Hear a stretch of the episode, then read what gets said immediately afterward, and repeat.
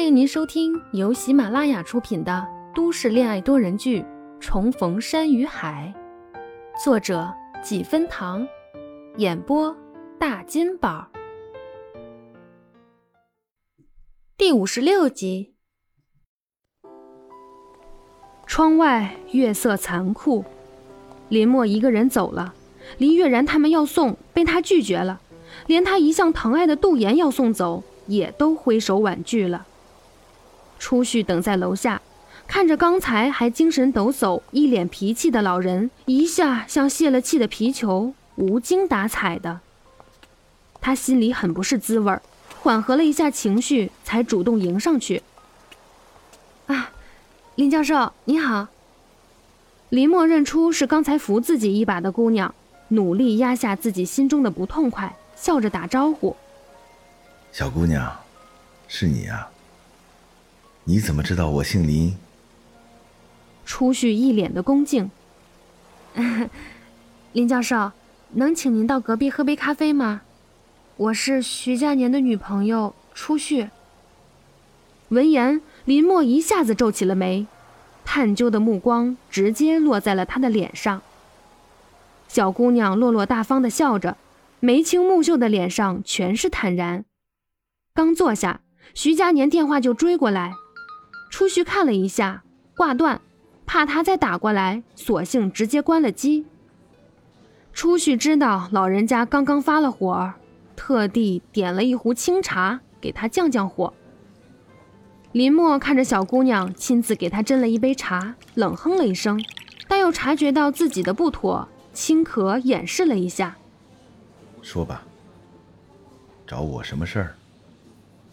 初旭礼貌的回应：“啊，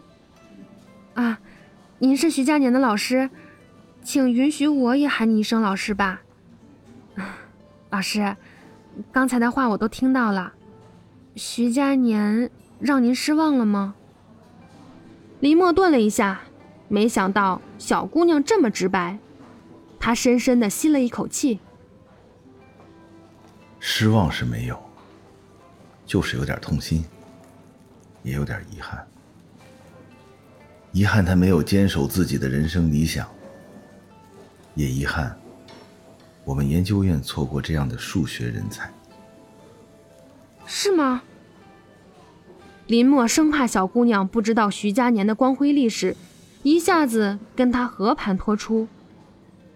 你可不知道，小时候他的数学有多厉害，次次奥数竞赛冠军不说。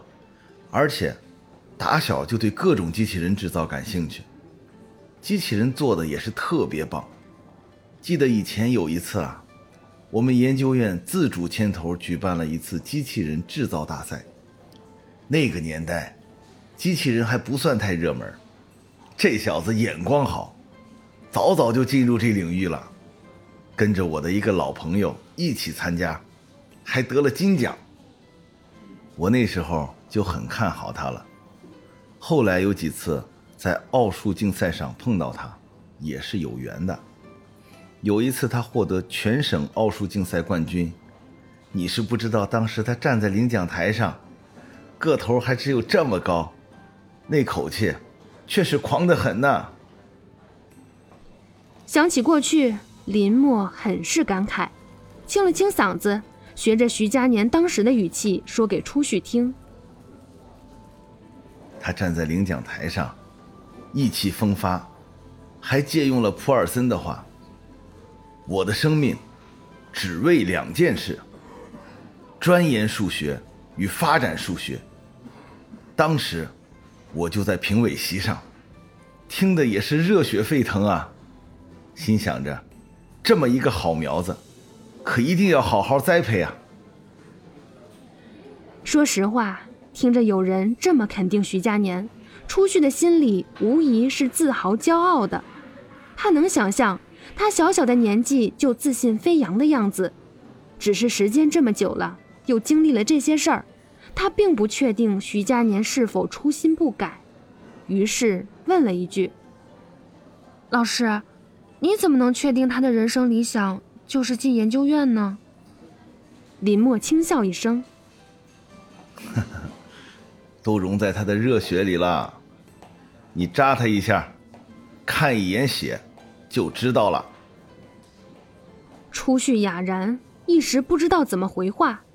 不过他突然想起当时他问他现在做什么，他抱着他跟他说，他当不了科学家，进不了研究院时的那种懊恼和失落的语气。他一直不说，但是他想，徐佳年一定很遗憾。嗯，那研究院什么时候正式招人？我们没有对外公开，就内部精挑。农历一月底前先交论文，论文通过了再面试。初旭慢慢品着茶，斟酌了好半天，才像是下了决心似的。好，我知道了，老师，你放心，我会让他去研究院的。林墨一下子激动起来。看他的眼睛似乎闪着一丝的光亮。真的？你能劝他？你不嫌弃他没钱？初旭心里安定，笑眯眯的回道：“嗯，我会尽最大的努力一试。而且，他在我心里胜过千千万万，钱又算得什么？”年过半百的老教授一下子又感动了，望着小姑娘，差点老泪纵横。衷心的对他的晚辈说了一句：“谢谢啊，小姑娘，你能这么想，真的很感谢。我跟你说，我见过这么多人，徐佳年是个靠谱、有前途的年轻人，以后你完全不用担心。”嗯，我知道，在他心里从来没有怀疑过徐佳年的为人，也不在乎他是否有钱。本集播讲完毕，我是初旭的扮演者大金宝，点击订阅可以看到每日更新哟，不要走开，下集更加精彩。